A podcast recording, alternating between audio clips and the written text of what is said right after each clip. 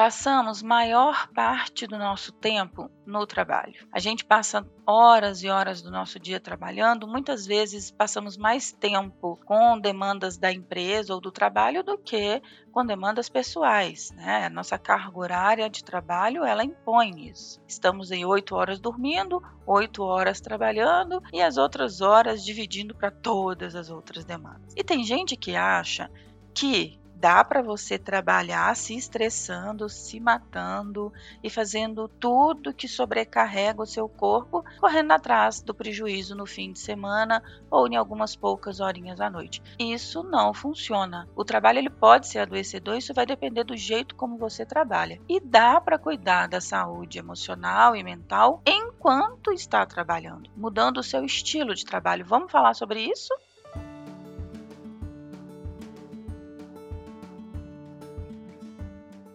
Olá, eu sou a Sheila, eu sou psicóloga e coach. Estou aqui para te ajudar a ter uma vida muito mais leve, muito mais realizada, feliz, saudável, falando sobre um tema que é muito recorrente na maioria das pessoas que me procuram, que é a saúde mental e principalmente o resgate da saúde mental depois de ter prejudicado muito os níveis de saúde com o trabalho. A gente tem aí alguns equívocos em relação ao trabalho. Muitas vezes a pessoa, vamos pensar em um dia típico para a maioria das pessoas. Dormiu tarde, acordou cedo, acordou atrasado, correndo atrás, né, já se está no home office, já acorda ligando o computador, ou se está indo para o presencial, já acorda correndo, vestindo a roupa, pegando o carro, o ônibus ou o transporte indo para o trabalho, sem se preparar para esse trabalho. Já começa o dia com a sensação que está devendo, com a sensação que está atrasado, chega no trabalho e vai sendo engolido pelas rotinas do dia a dia, cada hora um imprevisto, cada hora uma demanda, um tanto de gente demandando. Às vezes até tem uma agenda ali que vai anotando a lista do que tem para fazer, mas sem muito planejamento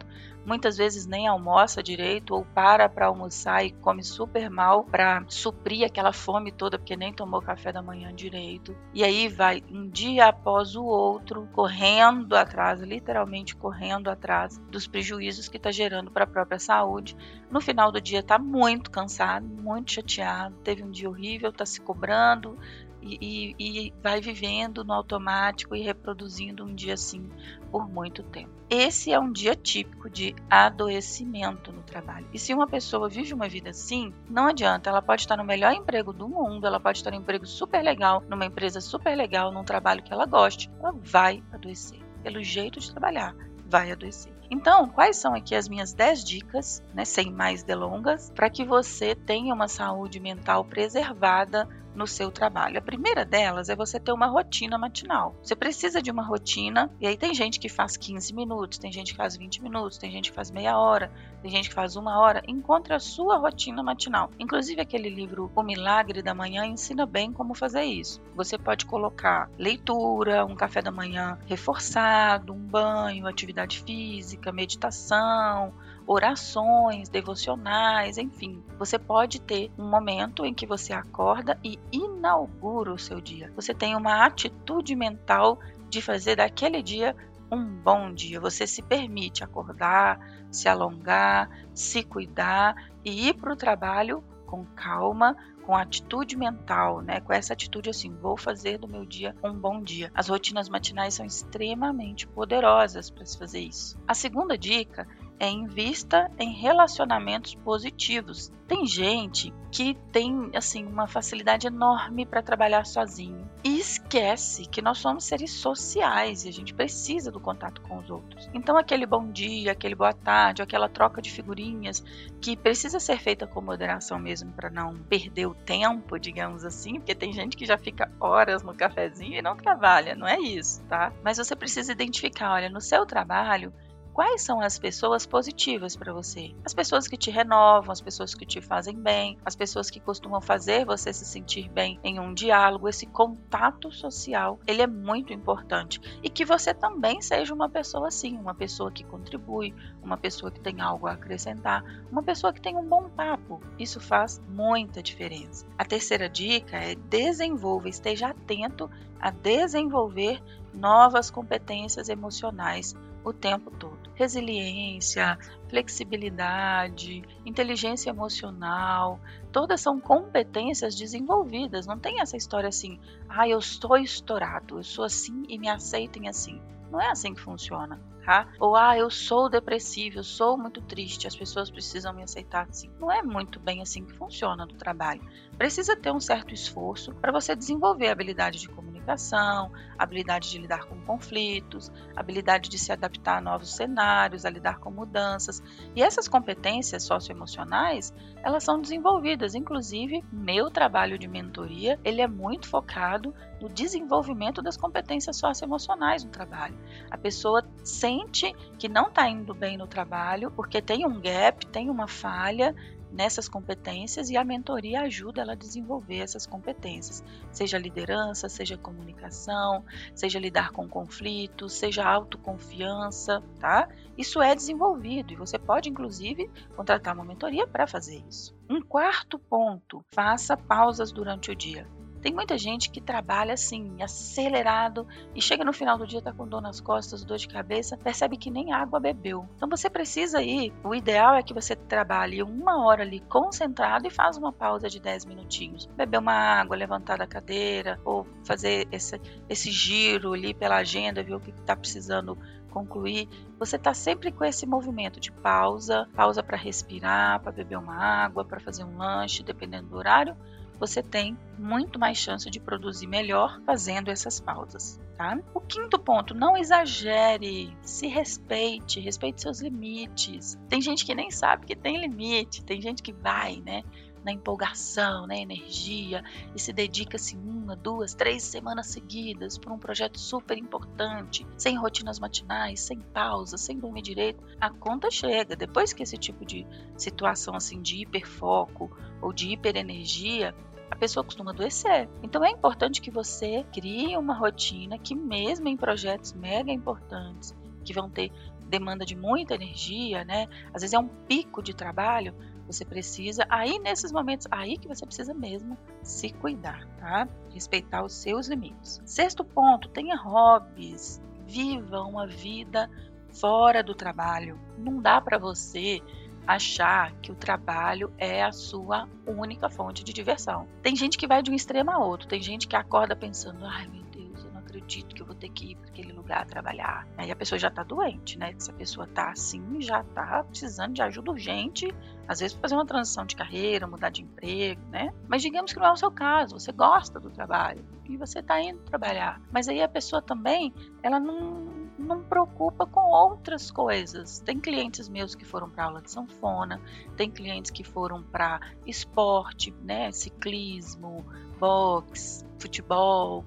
É importante que você tenha alguma coisa além do trabalho, um grupo de pessoas além de pessoas do trabalho. Recentemente, uma cliente me trouxe isso. Ela falou: Sheila, minha vida toda era em torno do trabalho eu fui demitida e eu não tenho nenhum grupo para conhecer, para conversar durante a semana. Até os grupos que eu participava era só do trabalho. O grupo de vôlei que eu, que eu ia era só do trabalho. Os almoços do fim de semana eram colegas de trabalho. E aí, no que eu saí do trabalho, isso tudo ruiu. Então é importante você entender que existe uma vida além do trabalho grupos para você participar que não são de pessoas do trabalho.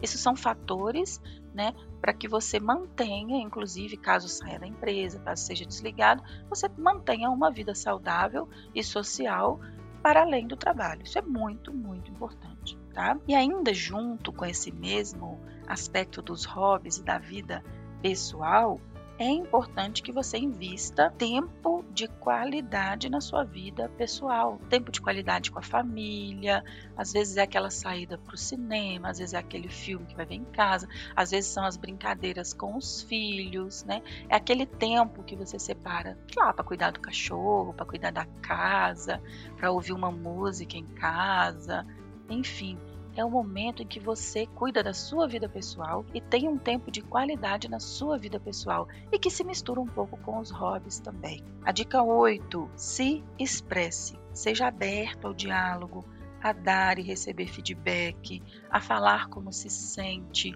a ouvir como as pessoas se sentem. Essa abertura para expressar seus sentimentos é muito importante, né? Você está em um ambiente também, que essa já é a dica 9, você escolher empresas que tenham um bom ambiente para isso. Então a gente tendo aí a dica 8 e 9 juntas, né? Você tem uma empresa que valoriza o diálogo, que valoriza o feedback, que escuta as pessoas, que tem um ambiente de segurança psicológica para você se expressar, expressar como se sente, e você precisa se expressar, precisa ter esse lugar de se expressar, porque tem muita gente que mesmo a empresa dando essa abertura, não faz. Nós somos seres humanos, Somos frágeis em alguns momentos, cometemos erros, temos nossas vulnerabilidades e a gente precisa poder falar sobre isso abertamente em um ambiente seguro. Isso é muito importante para que você sinta que tem saúde mental no trabalho. Recentemente, uma cliente trouxe para mim: Sheila, eu estou numa empresa que é ótima, o trabalho é maravilhoso, eu gosto super, né? Tenho é, é, muita facilidade com o trabalho, a empresa paga bem, os benefícios são ótimos, mas eu vou precisar sair porque é um ambiente hostil, é um ambiente tóxico. As pessoas são fofoqueiras, as pessoas querem, parecem que querem o nosso mal. A gente vira as costas, tá falando mal da gente, tá inventando uma mentira. Eu tô doente com isso, eu não aguento mais trabalhar com essas pessoas. Olha que situação horrível, né? Mesmo a empresa fazendo a parte dela de ter a, a, as digamos assim, a, a, o passo a passo da empresa, dos benefícios, do salário, do trabalho em si, ter com, umas boas condições, as próprias pessoas não fazem o trabalho delas. A empresa vai ter esse trabalho aí a longo prazo de mudar a cultura, para ter uma cultura de segurança psicológica, uma cultura em que as pessoas se ajudam, se complementem. Isso é muito, muito importante você estar num ambiente assim, para que você tenha saúde mental, tá? E por último, mas talvez mais importante, é o famoso lifelong learning, é o estude para a vida inteira, aprenda para a vida toda. Para a gente manter a nossa saúde mental no trabalho, a gente precisa constantemente renovar os nossos recursos mentais. Ler, ler artigo, ler livro, estar tá atento às, às, novidades do mercado, atento às formas novas de trabalho que têm surgido, se atualizar, porque não adianta você ser uma pessoa super bacana e fazer tudo o que a gente falou aqui e ser obsoleto, ser desatualizado. Você vai ficando para trás e vai, isso vai afetar a sua segurança, sua autoestima, sua autoconfiança. Pode ser que seja até demitido por isso. Então, se atualizar constantemente estar tá atento às novidades, inovar, mudar o jeito de fazer, estar tá sempre renovando a sua mente é extremamente importante para que você sinta que tem uma saúde mental preservada. Falei aqui então de 10 dicas principais, né? Rotinas matinais, investir nos relacionamentos, desenvolver novas competências, inclusive a mentoria que eu atendo faz isso, com muito prazer eu faço isso. Fazer pausas durante o dia, se respeitar, respeitar seus limites, ter hobbies, tempo de qualidade, se expressar, ter o, os sentimentos ali é, preservados, escolher empresas que tenham um bom ambiente e estudar sempre. São as dicas que eu te dou para que você tenha uma saúde mental no trabalho preservada e experimente a realização, a felicidade de ter uma carreira realizada. Espero que você goste, compartilhe com o máximo de pessoas possível esse podcast, porque nós temos essa missão aqui de ajudar as pessoas a serem mais felizes na vida e no trabalho. Um abraço.